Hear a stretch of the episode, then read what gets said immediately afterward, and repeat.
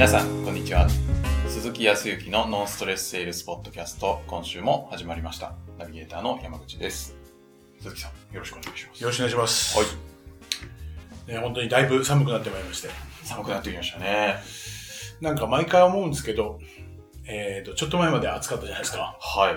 そうすると今もだいぶ寒くなってきたじゃないですか。はい。そうすると、なんかよく季節がね、なくなってきてるっていうか、夏、冬とか、春と秋があんまり感じられない。あー。そうその中でもなんかこの前言ったのは、春はね、はい。まだ、えっ、と、桜が咲くとか、あえっ、と、入学式とか卒業式とかがあって、まだなんか季節感があるけど、ー。確かに。秋はない。はい。なんかあっという間に今年も通り過ぎてしまった気がします。そうでしょ？はい。っていうのを、ちょこっと前に話を聞いて、は天の弱なんで結構、い。はい。よし、ちょっと秋感じに行ってやるかと思って。あの、まあ、大して、かといって、あのご存知の通り、あの沖縄行ったりとか、東京戻ってきたりとかしてるので、はい。そうそう、そうですね、秩父の山行きましたとか、はい。山梨に紅葉見にとかっていうところまではないですけど、はいまあ近くの公園に行ったら、なんか秋見つけられるかな、みたいな。あ、ちいちゃな秋って歌がありましたありましたね。はあそこまでではない。まあそ、そんな深くはないんですけどい。ね。はい。秋って言われるけど、確かに秋って感じなかったけど、あえてちょっと時間を、がこうできたんで、公園行ってみようと思ったら、はい。ありましたね、秋。秋。秋ありましたよ。何ですか？えーっと、秋ね、はい。あれなんでかね、涼しくなってくるとですね、秋って、まあ、一体公園は、バーベキューとかやってるね、結構。えー。そこで、あ、やっぱりこう、バーベキューとかで、こう、落ち葉、まあ一つはね、落ち葉見るね。ごめんね、落ち葉。は落ち葉見て、そこでバーベキューやってて、い。はい。そうするとやっぱ匂いにこう誘われて、あ、いい匂いだなとか、はそうするとなんか味覚の秋かなと思うし、あちょっと弱いか。それちょっと弱いか。まあ、多少なでもあと紅葉は確かに少しあったかな。今回はだからちょうどいいのかな。たまたま紅葉もあり。ー。はい。で、コスモスが咲いてましたね。コスモスといえば、まあ、秋の桜ですから。確かに。ああ、そう、秋だな。秋のさ花だなと思いながら。はい。で一番なのはですね、やっぱりね、えーっと、そこの公園で売っていた石焼き芋かな。あー。確かに。すげえ小さなお家ですけど。いやーやっぱり焼き芋がこう売っていると、はい匂いもそうだけど、ああ、まあ確かに秋だよねって思って、俺は秋感じたよと思ったんだけど、はい。かみさんがすかさず言ったんですよ。お今、お焼き芋は、はい。えー、〇〇法テさんとか、は えーと、スーパーとか行くと、あのー専門でね、い。はい。あの、何時に焼き上がりますみたいな、あのー焼き芋がもう一年中売ってるっていう。あ、そうなんですか。本当にそうなのと思って、はい。で、〇〇法テさんにいたんですよ。ははい。い。どん、でなんちゃらそう、どんどん、どんどん、どんどん、どんどんですけど、本当あ、そうか、売ってるなと思って、確かに匂いしてたなと思って、ある気がします。くそーと思ったけど、はい。でも、秋といえば、はい。えー焼き芋と、はい。かなと思いますわ。確かに。焼き芋か。焼き芋もなんか、え、たもの公園もだから肌寒くてね、はい。肌寒くて、あの、ホクホクしたや焼き芋食べてるっていう、このあの、肌寒さの中に食べるっていうのが季節感を感じるのかな。だからな、まあ夏に海で暑いところで焼き芋食べるまあないですよねもう、まあ味変わんないかもしれないけど、雰囲気的にね。っていうようなところはあったんですよね。真冬はないんですかね、焼き芋。いや、いや、いや、いや、真冬もあるような気がする。で、比較的、だから寒い時期だよね、多分。はい。寒い中食べる気がするんですけど、でもなんか寒すぎても、そんなもう外で焼き芋食べてらんないって。確かに、凍えちゃうし。はいあ、そうなか、そう、か。やっぱ秋ぐらいに確かに食べてる気がするんですよね。そうでしょなんか昔の僕らの時代のあのアニメとかそういう漫画って、はい。えー落ち葉を拾ってあそれで、えっ、と、焼き芋を中に入れて、はいはいはい。えっ、と、焼き芋を焼くみたいなね。ちょっといいい田舎なんか未だに多分やってると思いますよ。やってるんですやってると思いますよ。ちっちゃい頃やりました、それは。そうでしょはいなんかそれ、でね、あの、お芋自体が収穫するのが多分秋だからね。秋収穫して新しいお芋で、なんだと思いますけどね。なるほど。そう。すごい、秋満喫してるじゃないですか。ちょっとね、そう、あのー 何よりもありがたいことにあの平日は沖縄にいることも多く、はい。で、未だに、えー、20、日中は20度後半ほう。?30 もいかんせんいかないですね。半袖。えーっと、ほぼほぼ皆さん半袖ですね。はただ朝晩若干20度前後ぐらいになってくるんで、、やっぱり肌寒い人は肌寒い感じて、長袖うん。とか羽織るものをお着ている人たちは多くなってきているけど、やっぱ日中と日差しはやっぱり暑いので、はい。で、20度半ばから後半ぐらい。大変ですよ。先週もね、はい。えー朝あー、僕行くのは羽田をだいたい6時半ぐらいの飛行機で、一番の飛行機で、まあ、深夜便ってのはまああるみたいですけど、はい。まあ、いわゆる朝1で行くんですよ。はい6時半30分と40分で。その向こうに、えーっと、だいたい9時半前後ぐらいに着くんですね。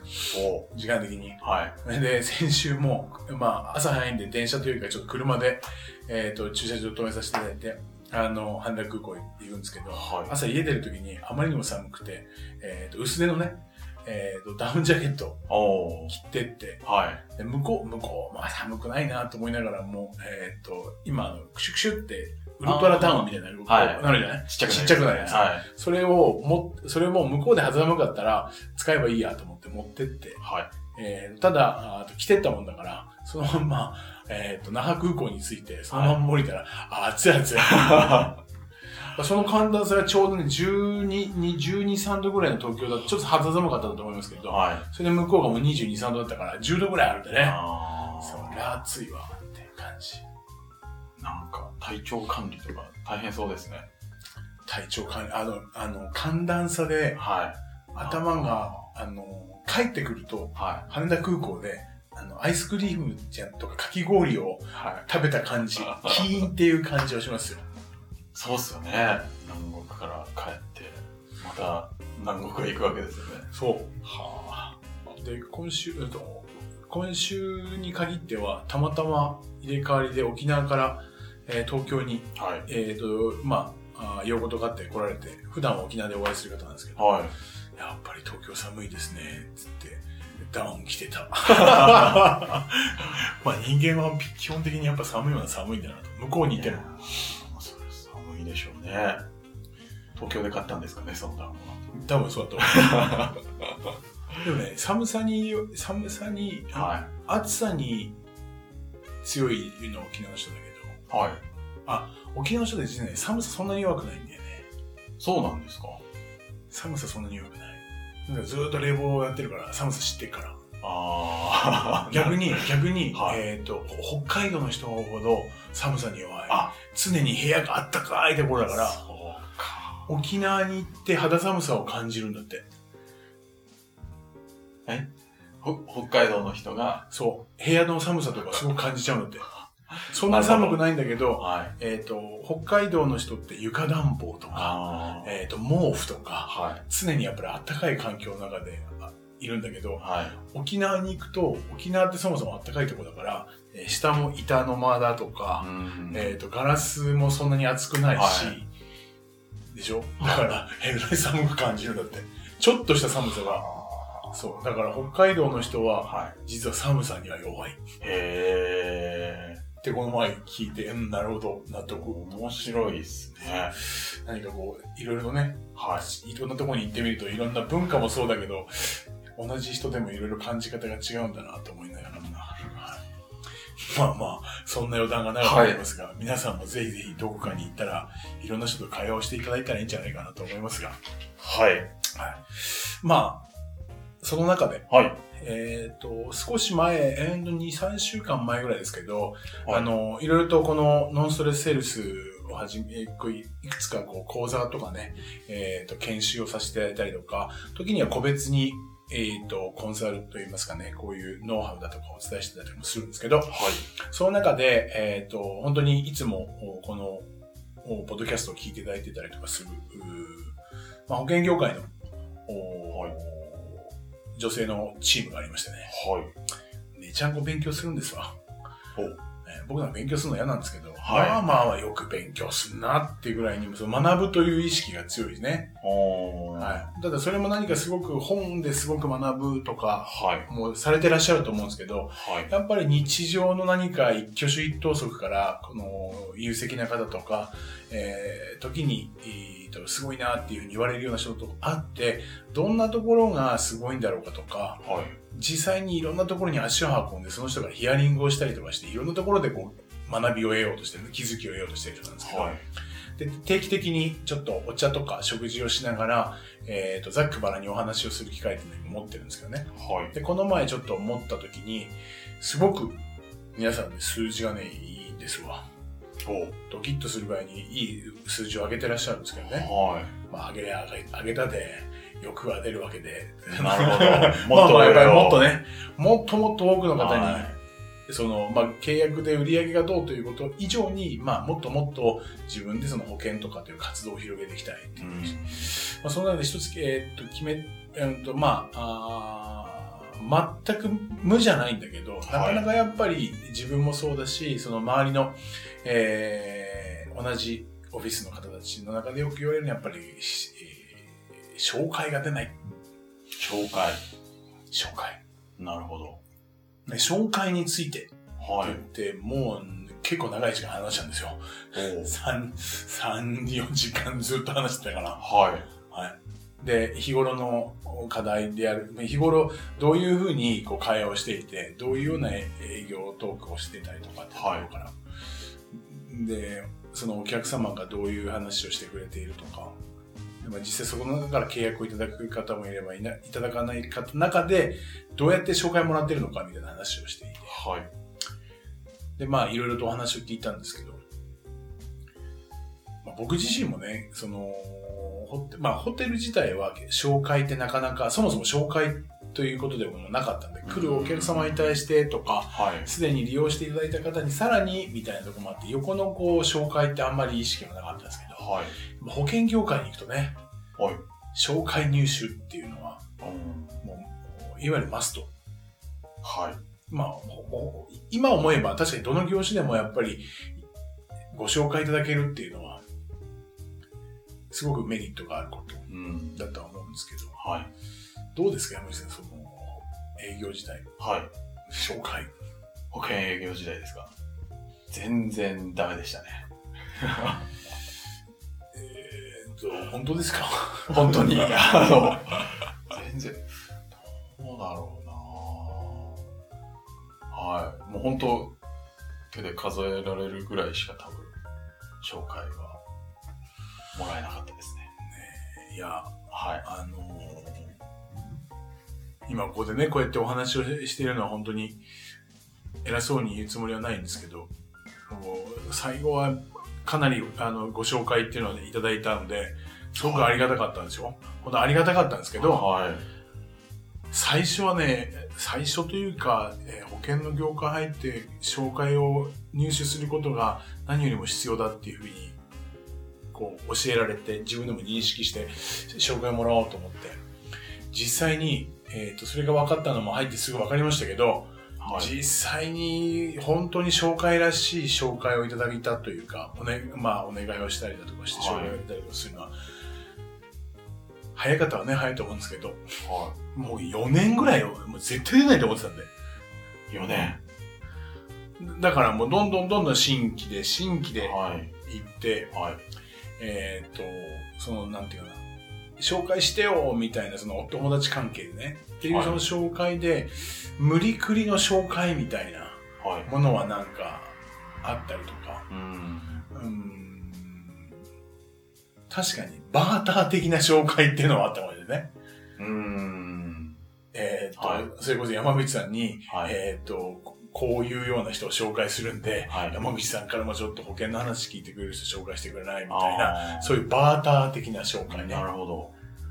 はあったけど、純粋に、えっ、と、こういうように問題にだとか課題を持っていて、えー実際に困っていらっしゃるような方がいらっしゃれば、ぜひご紹介いただきたいんですけど、って言って、はいはいはいはいって、はい。はいはいはいとは言ってないけど、ああ、でしたら、こういう人だったら、あのー多分悩んでるんじゃないですか、みたいな形で紹介もらえるようになったのは、もう5年目とか。結構時間がかかるんですね。まあ、うんと、できている人は、はい。同じ業界に入って、はい1ヶ月で遅れで入った人は、はい。最終的にこの研修のビジネスも、ね、今も一緒やってますけど、はい。もう1ヶ月目からはい。出て出てたっていうか、すごかった。ちょっとずるくないですか？超ず あの、ある一一個のところに行くとさ、はい。あの、面談のところにこう、面談っていうか、アポ取って行けたとするじゃないですか。はい。そうすると、その呪術つなぎのように、はい。で僕だったらじゃあ一件終わったら次のところとか、はいその彼はそこのビルのところに一回にいて、うん、あとちょっと15分後にもう一人とか、その後ね、午後からここで3人で、今日ずっとここで、このロビーでまずは待ってるんだ、みたいな。なんじゃそりゃ、みたいな。すごい。はすごかったですよ。あ。で、まあ、えーっと、その、は人の話を聞いて、ある程度確かに、その時には腑に落ちなかった。絶対無理だと思った。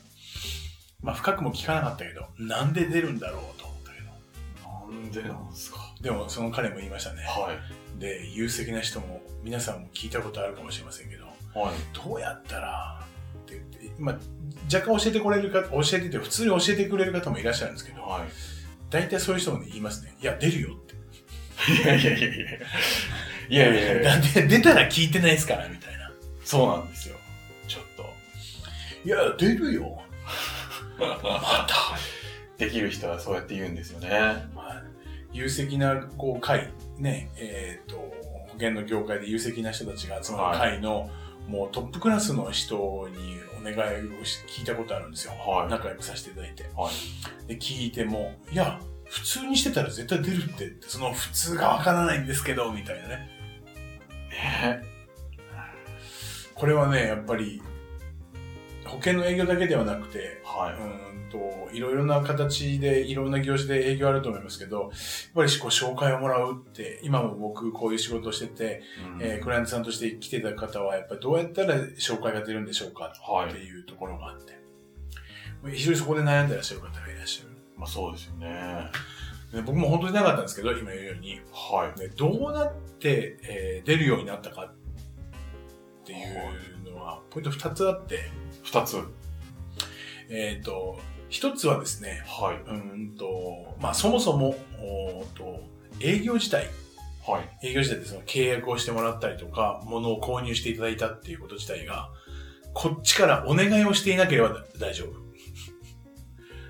イメージで言うと、はいこっちがいろいろと僕らがお話をしているヒアリングでね、はい質問をして、相手のことをとことんこう聞いていって、聞いていって、そこにあるその問題とか課題というものに対して、こっちの扱う商品であるとか、サービスが役に立てるっていう、そのお役立ちという観点で言ったら、はい。こっちからのお願いじゃなくて、向こうが問題とか課題を持っているから、ぜひその鈴木の持っている商品とかサービスで解決したいって向こうが言ってくる。まあ、いわゆる欲しいといった段階ではい。ごご提供するわけだから、こっちからお願いではないんだよね。向こうが欲しいという状況にはい。なってもらうっていうところだから。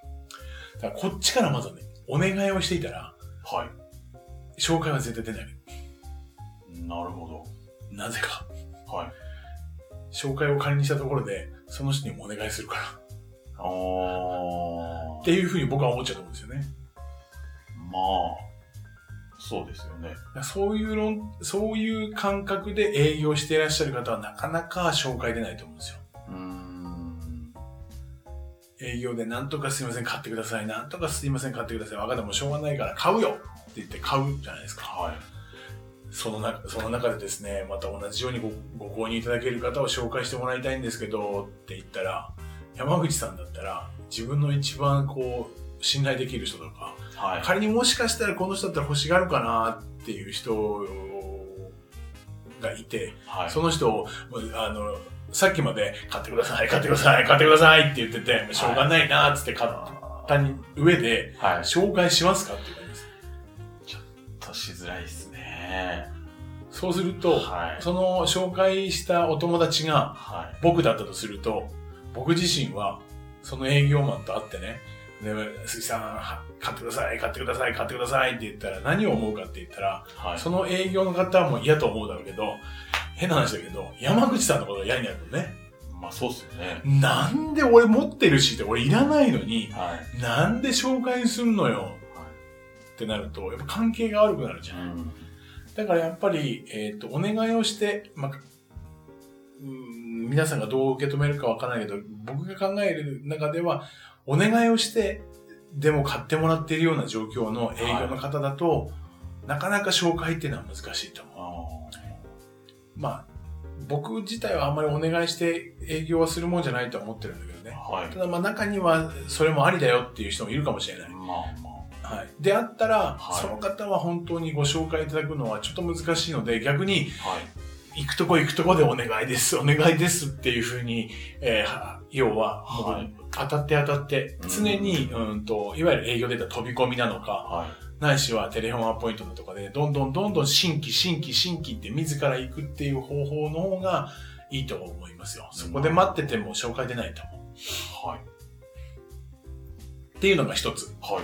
じゃあどうするのかって言ったら、向こうがやっぱり欲しい、お客様が欲しいと、お客様欲しいですとか、こんなとこ困ってるから、これ埋めてみたいな時に、じゃあじゃあ僕の持ってる商品で埋められますよって言ったら、あ、はい。向こうは何かって言ったら、ありがとうっていう立場。いや、よかったーもうありがとうございますね。向こうがありがとうございます。はでこっちはよかったですねっていう、この立場になっているような状況だったら、お、これは紹介が出るなーって思ったりですね。だから向こうが、いやー本当に山口さん今回は、はい。その、たまたまとはいえ、最初売り込まれるかなと思ったけど、やっぱり私これがあってよかったわ。いや、これで明日からはい。うまくこう仕事ができるわとか、これで明日から生活がね、えっ、と、楽に送れますわ。はい。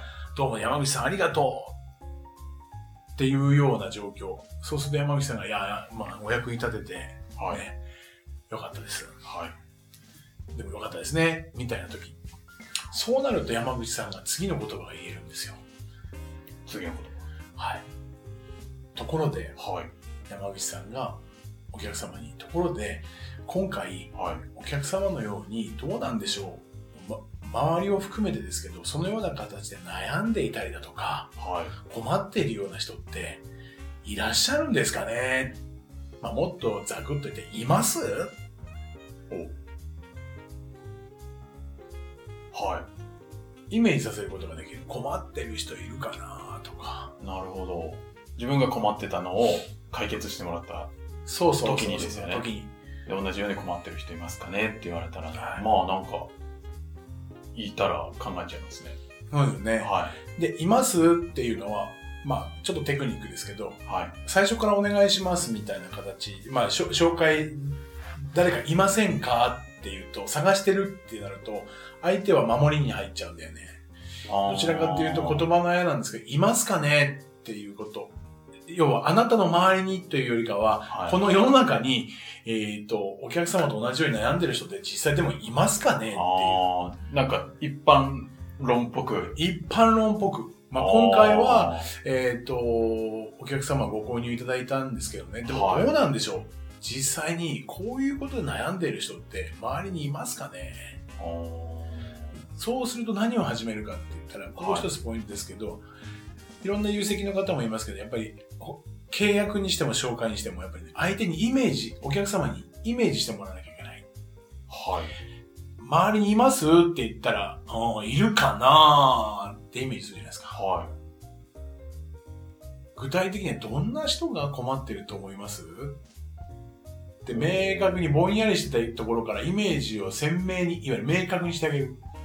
そうすると、まあ私みたいな、えー主婦の人間であれば、はい。やっぱり家で家事だとかそういった家の家のことだとかをもう本当に効率的にやるためには、こういうような商品があったら本当に楽で、えっ、と、外にまあそうだな、あお買い物とかももっともっと出やすくなったりとか、好きな趣味とかもできると思うから、こういうのがあったらいいと思う人いるわよ、みたいに、イメージがこう、はい。自分との対比でね、自分がこれから気持ちよくなるだろうなっていうのと、その前の自分がちょっとストレスを感じた時のイメージが出てくるじゃないですか。はい。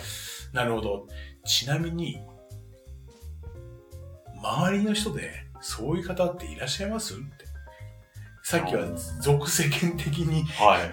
もう大きい範囲で日本国で言ったのが、その人の周りっていうことでより鮮明。はい。え、周り、まあそうですね、えっ、と、ご家族関係とかご友人とかでって、でもそういう人ってやっぱりいますって、うんちょっと疑っといてください。お願いしますよね。いるかどうかを確認しているってことですね。なるほど。ぐらいになるとだんだんイメージが出てくるんで、はいそうすると、あ、あの、私の、おーと子供のね、えっ、と、同級生のお母さんで、この前もそんな話をしたんだけど、はい。やっぱりね、そういう、こう何か、えー時間短縮になるような商品があったらいいなぁなんて言ってたわよ。うん。あ、本当ですか？となると、その人がイメージができるじゃないですか。はい。で、じゃあ、その人を紹介してもらえますかってなると、はい。これまでちょっと早いと思うんですよ。ちょっと、お、来たなって。皆さん営業の方は、来たわーじゃあ、その方ちょっと紹介してもらえます？っていうのは、はい。閉めたみたいな。はい。でもなんか結構、それ言いなさいみたいな風にはい。指導される方も多いと思うんですけど、はい。僕はもう一つ二つ、はい。ちょっと、うんと待っていただければと思うんですよ。ほそうすると逆に後からストレスなくなるんだよ。う。はい。なんでかというと、まあ私の、今の話だとね、私の近所で、えっ、と、こういうような人がいます。はい。同級生の、子供の同級生のお母さんで、なるほど。でも、本当に、そのようなことで、その方って困ってますかね？ほう。そう聞かれたら、どう答えます山口さん。んそこまで言われちゃったら。本当にって言われたらわかんないけど、でも多分困ってんじゃないかな、みたいなまあ、そうです感よね。じですかね。確かに。困って、まあこ、話もそんなんとなくね、してるから。はいでも本当かどうかっていうとちょっとね、はまあ、ですよね。い。うんっ。ていうことは何かっていうと、まあ、聞いてみないとわかんないですもんね。まあ、聞いてみないとわかんないですね。はい。ってことは聞いてみて、はい本当に困っているんだったら、僕の方でお役に立てることはお話しできるかもしれませんけど、はい。聞いてみて、あまりそこには興味がなかったりとかするんだったら、はい。逆に失礼になるんで、それはそれでご本人が困ってるわけではないですから、はいそれはそれでいいわけですもんね。ということで、その、ごしょその、その方がどうお考えになってるかっていうこととか、どういうふうに今思ってらっしゃるかっていうことをお聞きしたいっていうふうに思うんですけど、ちょっとご紹介いただけませんかねっていう。その人がどう思ってるか、どう考えているかを知りたいから、紹介をもらうっていうところなんですよ。なるほど。どうしても、はい。商品を買わされたりでもいいか、まあ、買わされたでもいいです。購入した人は、購入した人をはい。紹介、購入したい人を紹介しようと思う。うーん。山口さん素晴らしいと思うんだったら、山口さんに買ってもらいたいから、誰か買ってくれるような人紹介してあげるわって、それすらもうそうすると、何か周りの人からすると、えー私別に買いたくないですってう話になっちゃう。だから、いその人自身がどう思ってるかどうかを聞かせてくださいっていう。なるほど。それはなんか紹介する側はすごくハードルが低いというか。そうだよね。で大切な人も紹介しやすいと思うんですよ。そうですね。だって悩みを、はい。要は、解消してあげようと思って紹介するわけじゃないですかう。んで、その人がさらに悩んでいないんだったら、は売り込みだとか何もないんですい。よ。はっていう前提で話が進んでいるから、い。はい。相手はやっぱりハードルが。うん。で、さらに当然のことはそこで売り込んじゃダメですよ。売り込んじゃダメだけど、本当にどう思ってるのかを聞くっていうことから始めれば、はい。本当にこの人はもう満足してるんだと思ったら売り込まないわけじゃないですか。まあはい要は商品提示しないわけじゃないですか。うんそしたら、その紹介してくれたクライアントさん、お客さんにも人間関係をおかしくする必要ないし、はい。でさらにその方が本当に悩んでるんだったらアドバイスだけでもしてあげたらうん。喜ばれるし、はそれを紹介してくれたその紹介者、もよろ、あ要は喜んでもらえるわけじゃないですか。うん。すべてが、いわゆる、まあ、気持ち、まあ、ウィンウィンの関係になるのは、今みたいな紹介の入手の方法。はい。結構ね、あの、皆さん、いろいろな営業スキルを習ってらっしゃる方で、これを知ってらっしゃる方も多いと思うんですけど、はい比較的実際の言葉に直してみるとこんな感じです。その方が相手のストレスが、ど。はい。僕の知っている中ではね、やっぱりイメージさせるっていうことまでよく聞いているんですよ。要は、紹介っていう言葉っては単語なので、い。はい。言葉で言うから、うんうん。いろいろあるんですよ。入ってくれる人かもしれないし、はい。えーとまあ、もっと,、えーと具体的に、信頼できる、一番信頼できる人から3人開けてくださいとか、いろいろと具体的に言ってるんだけど、はい。紹介ということ自体が非常に重かったりとかするんだようね。ん。だもっともっとそこを軽くしてあげるというか、はい紹介しやすいような状況を作ってあげるっていうのは、なるほど。まあそこら辺はちょっと参考にしていただければ。はい。ただ、ちょっと話が戻りますけど、はい一番最初にお願いして入ってもらっている方は、それがだからできないんです。まあ、できないですよね、流れ的に。そうそう、流れ的にできないです。はだからちゃんと営業というものの流れを組んでいる人だったら、ちゃんと今みたいにすると紹介って出やすくなってくる。い。なるそう、それでもやっぱり出しや、あの、ご紹介を多くしていただける方、なかなかしていただけない方って人それぞれ少しずつ違いますけど。はい。今みたいな形になると自分もストレス少ないし、はい。相手にもストレス与えないんで。で、ただ、えっ、と、ですから、営業はお願いではないです。相手が困っているものを提供するから、向こうがありがとう。はい。こっちがありがとうじゃないですね。はいお願いします。買ってくれて、どうも営業マンとしてはありがとうですとかっていうことじゃないです。はい。ただ、紹介だけは間違いなくお願いなので、はい。はい。やっぱり丁重に、ご紹介いただきましてありがとうございます。はい。ご紹介していただけませんかね？というように、はきちまあ、どちらかというと、ちょっと下に出ないといけない部分もあると思いますけど、お願いですけど、い。はい。ただ紹介してくださいっていうお願いでは出ないと。なるほど。なんか、その微妙なお願いの仕方も違いがあるんですね。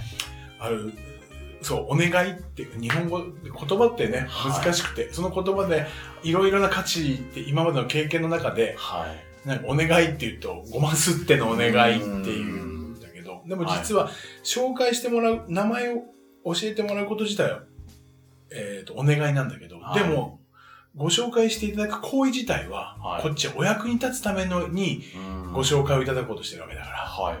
全然そのお願いでも違うお願いになってくる。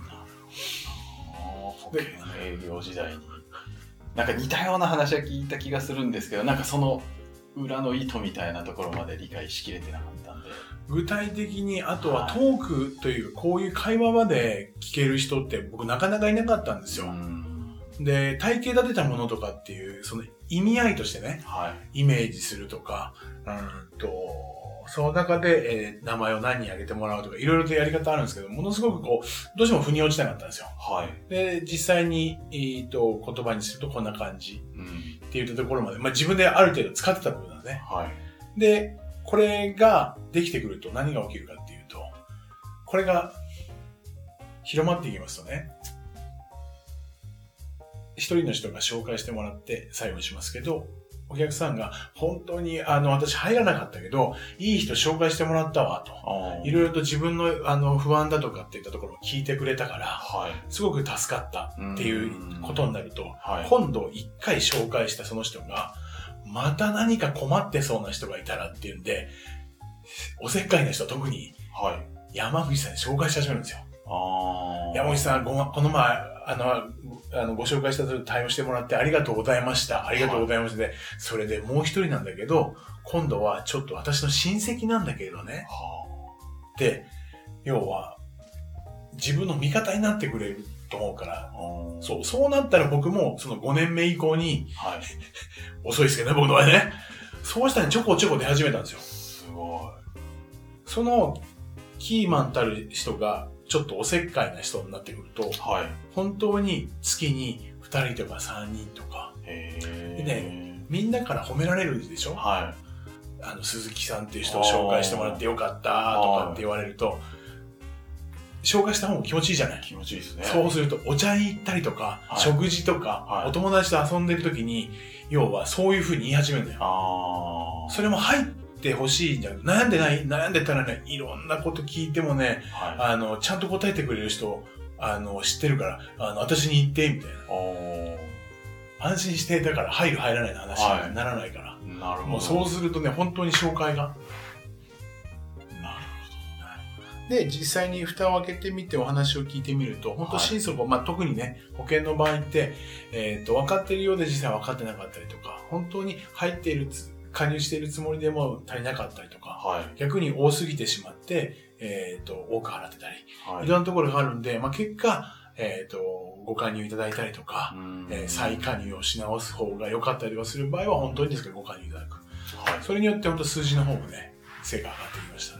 で。なるほど。まあ今日の話をちょっと意識してですね、はいえっ、と、聞き直しながら、あの、トークを自分のものにしていただくと、ちょっとストレスが減るんじゃないかなというふうには思っていて。ねえ、それで本当紹介で回り始めたら超楽しいですね。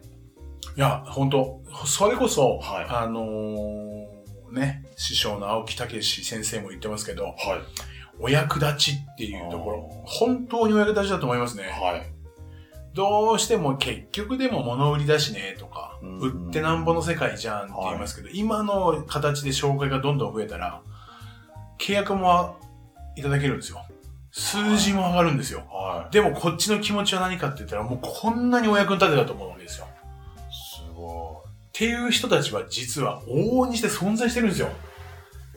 はいあの人たちは本当に金の亡者だなっていう中にはいらっしゃるかもしれないけい。ど、うんでもね、やっぱりね、売り上げ上げてらっしゃったりとか、その業界で成功されてらっしゃる方っていうのは、はいそのその商品サービスについて困ってらっしゃる方は、本当に助けてお役に立ってるというふうに思いますよ。